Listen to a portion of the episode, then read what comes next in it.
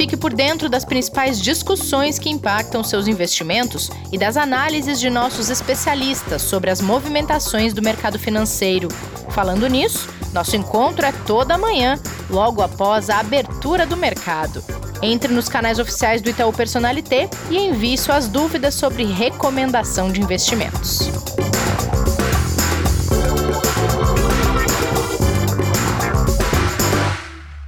Olá, segunda-feira, dia 26 de julho, mais um Investidor em Foco no ar.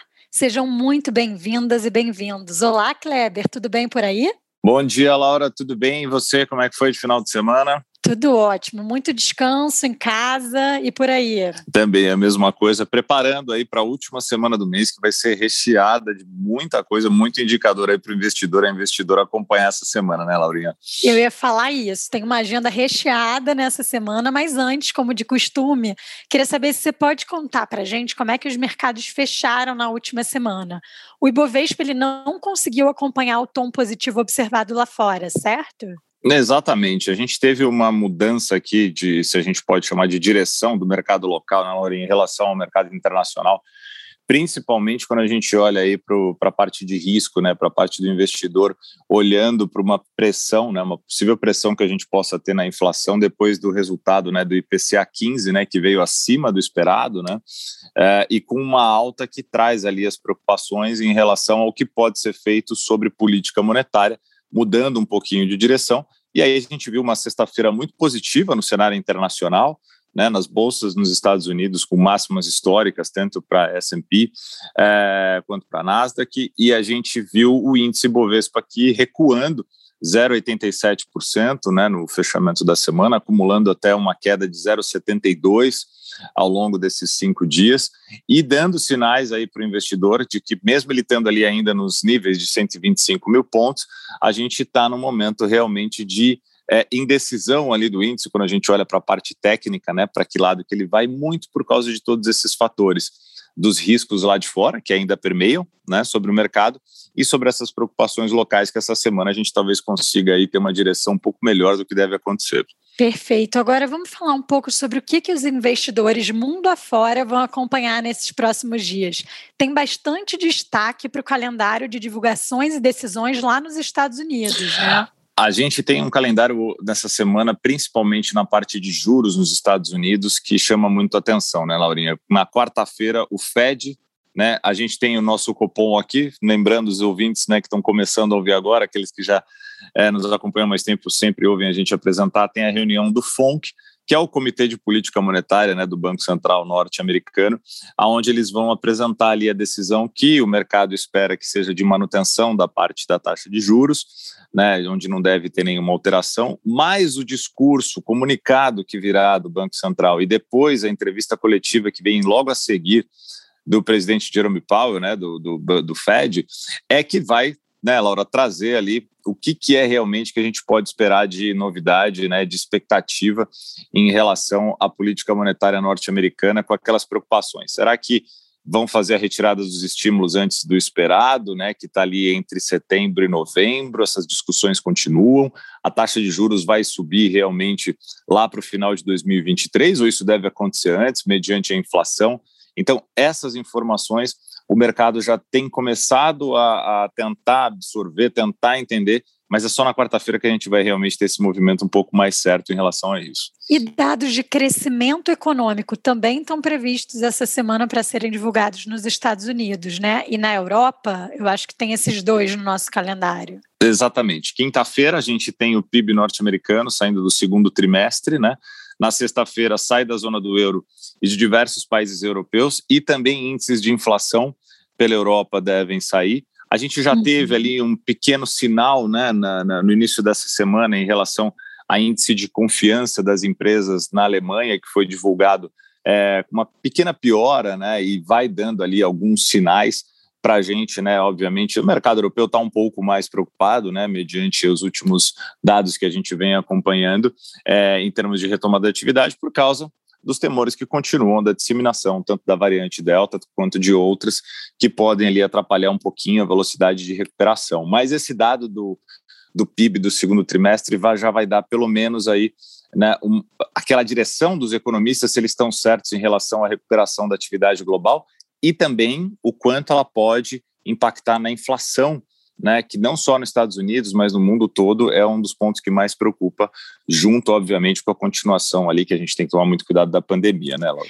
Isso que eu ia comentar, Kleber, além da cautela em relação à variante Delta do coronavírus no mundo todo, o que, que o mercado está de olho mais essa semana? Tem algum outro destaque da agenda internacional que a gente não mencionou aqui ainda? A gente tem com relação, obviamente, à variante Delta, os números que a gente vai agora acompanhando, que os governos estão apresentando, né, em relação ao impacto, principalmente das vacinações, o quanto elas estão sendo eficazes, o quanto a gente está tendo de aumento ou não de internações, isso é um ponto muito importante. É, quando a gente fala do mercado chinês hoje, a gente, né, da economia chinesa, vai ter a divulgação do lucro industrial chinês, que é um dado muito importante, e por lá a gente teve, falando de Ásia, né, primeiro assim, o Japão teve o anúncio do seu PMI, né, que continua ali um pouco abaixo do que era o esperado, né, ele ainda não atingiu os 50 pontos, que é aquela linha limítrofe, né, entre o avanço da economia e uma possível, uh, um possível início de recessão. Uh, o Japão está um pouquinho mais devagar em relação à velocidade da recuperação da atividade e a China vem dando esses sinais também nos últimos meses é, tem um ponto de preocupação que o mercado todo está olhando, que é em relação à ofensiva regulatória né, sobre empresas de setores de tecnologia e educação. Né? É, quando a gente olha para esse ponto, a grande preocupação da China é, é o qual pode ser o impacto de, dessa vez né, em relação ao governo chinês sobre as empresas e o quanto isso pode trazer de impacto na economia. Então, isso vem trazendo preocupações. As bolsas chinesas abriram a segunda-feira hoje com queda muito forte né, para quem tem investido, para quem tem acompanhado ali o mercado chinês, tem sofrido uma volatilidade muito grande é, por causa dessas questões de regulação e muito no setor de tecnologia que acaba impactando também, né, que a gente tem que acompanhar.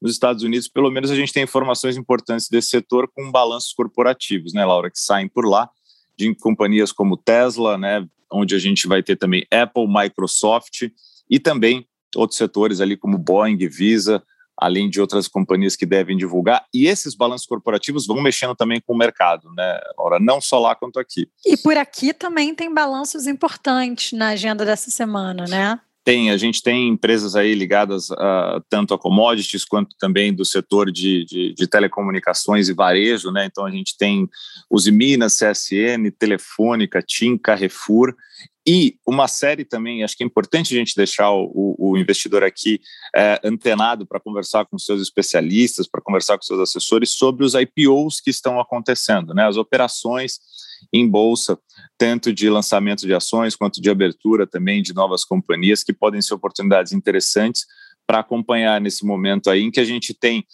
aquilo que a gente sempre fala, né, Laurinha? O momento de baixa, o momento de volatilidade é, e de um cenário mais negativo também traz oportunidades, né? Então a gente tem aí um momento interessante para o investidor conversar com quem estiver acompanhando as suas carteiras. Nossa, uma agenda recheada, como a gente já disse, disse aqui no início, e nem chegamos ainda aos indicadores, né, Kleber? verdade, Quais os indicadores verdade. locais que vão movimentar, que devem movimentar o mercado essa semana aqui? Bom, inflação não sai do radar, né, continua forte ali. Quinta-feira a gente tem o IGPM, que esse sim, né, o, o índice conhecido ali como o, o, índice que reajusta, né, os, os nossos aluguéis, né, é, que já vem sido muito revisto por uma série de é, tanto empresários, né, quanto proprietários de imóveis, porque o IGPM está muito esticado. A gente teve a divulgação do relatório Fox nessa segunda-feira, por exemplo, Aurinha, que já projeta aí o IGPM para na mediana das instituições né, para o final de 2021 com 19% de Nossa. alta. Né? Então, o dado que vai sair na quinta-feira vai dar já é, um pouco mais de visão de quanto a gente deve ter realmente de indicação para o índice. Ah, na, na quarta-feira, a gente deve ter a divulgação do CAGED, né, junto com sexta-feira a PNAD continue a taxa de desemprego né, do trimestre até maio, né, que deve sair no período da manhã ali às 9 horas, o que é muito importante para a gente também ter um pouco mais de sensação de como que está a recuperação da nossa economia aqui, da geração de empregos, né, das pessoas, né, economicamente ativas, como que elas estão conseguindo voltar para o mercado. Isso sempre mexe bastante também com os investidores e os seus posicionamentos mediante o que a gente tem de, de questões econômicas locais aqui, né, É, vamos acompanhar ao longo dessa semana esses dados que são super importantes, né, Kleber? E o noticiário político, mesmo com o recesso do Congresso, a gente está tá no nosso radar aqui, está no radar dos investidores? Tá. A gente tem. É, o Brasil sempre é um lugar muito movimentado quando a gente fala né, de radar político e, e, mesmo com, com recesso parlamentar que a gente tem, muita coisa tem acontecido. Né? Então, tem algumas discussões importantes. Talvez é, hoje a gente tenha novidades sobre a possível pequena reforma ministerial que, que, que, vem se discutindo, né, aonde a gente deve ter provavelmente uma formalização ali tanto, né, do, do senador Ciro Nogueira assumindo a Casa Civil, né, quanto a possibilidade também de mudanças na pasta da economia, uh, com a possibilidade da volta do Onyx Lorenzoni para essa nova pasta que deve ser formalizada, que deve ser criada. Né? Então, isso é um ponto que fica no radar, que não deve trazer é, grandes ruídos, porque já era esperado. O que realmente continua é, como um ponto de preocupação é a CPI da Covid, né, uma vez que ela continua acontecendo e ela deve receber representantes de companhias como Facebook, Twitter, Google para falarem sobre veiculação de conteúdos que foram é, colocados né, durante a pandemia da Covid-19, como que eles foram feitos. Então, isso sempre pode trazer algum tipo de, de discussão um pouquinho mais forte. E sem dúvida nenhuma, né, quando a gente olha para a questão da greve dos caminhoneiros, que não liga diretamente a risco político, mas pode acabar gerando, sim, se acontecer, é algo que a gente vai acompanhar. Não está certo ainda, né, as discussões ah, por todo o país, né, e vários atos de caminhoneiros que aconteceram também no final de semana dão sinais de que isso pode acontecer.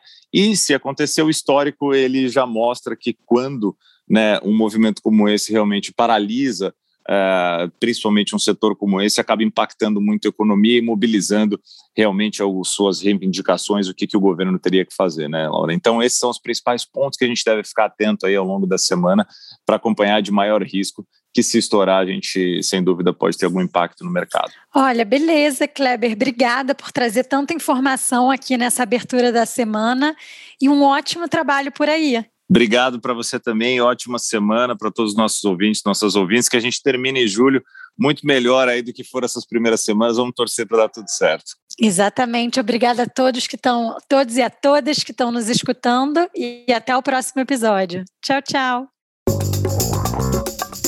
Fique por dentro das principais discussões que impactam seus investimentos e das análises de nossos especialistas sobre as movimentações do mercado financeiro. Falando nisso, nosso encontro é toda manhã, logo após a abertura do mercado. Entre nos canais oficiais do Itaú Personalité e envie suas dúvidas sobre recomendação de investimentos.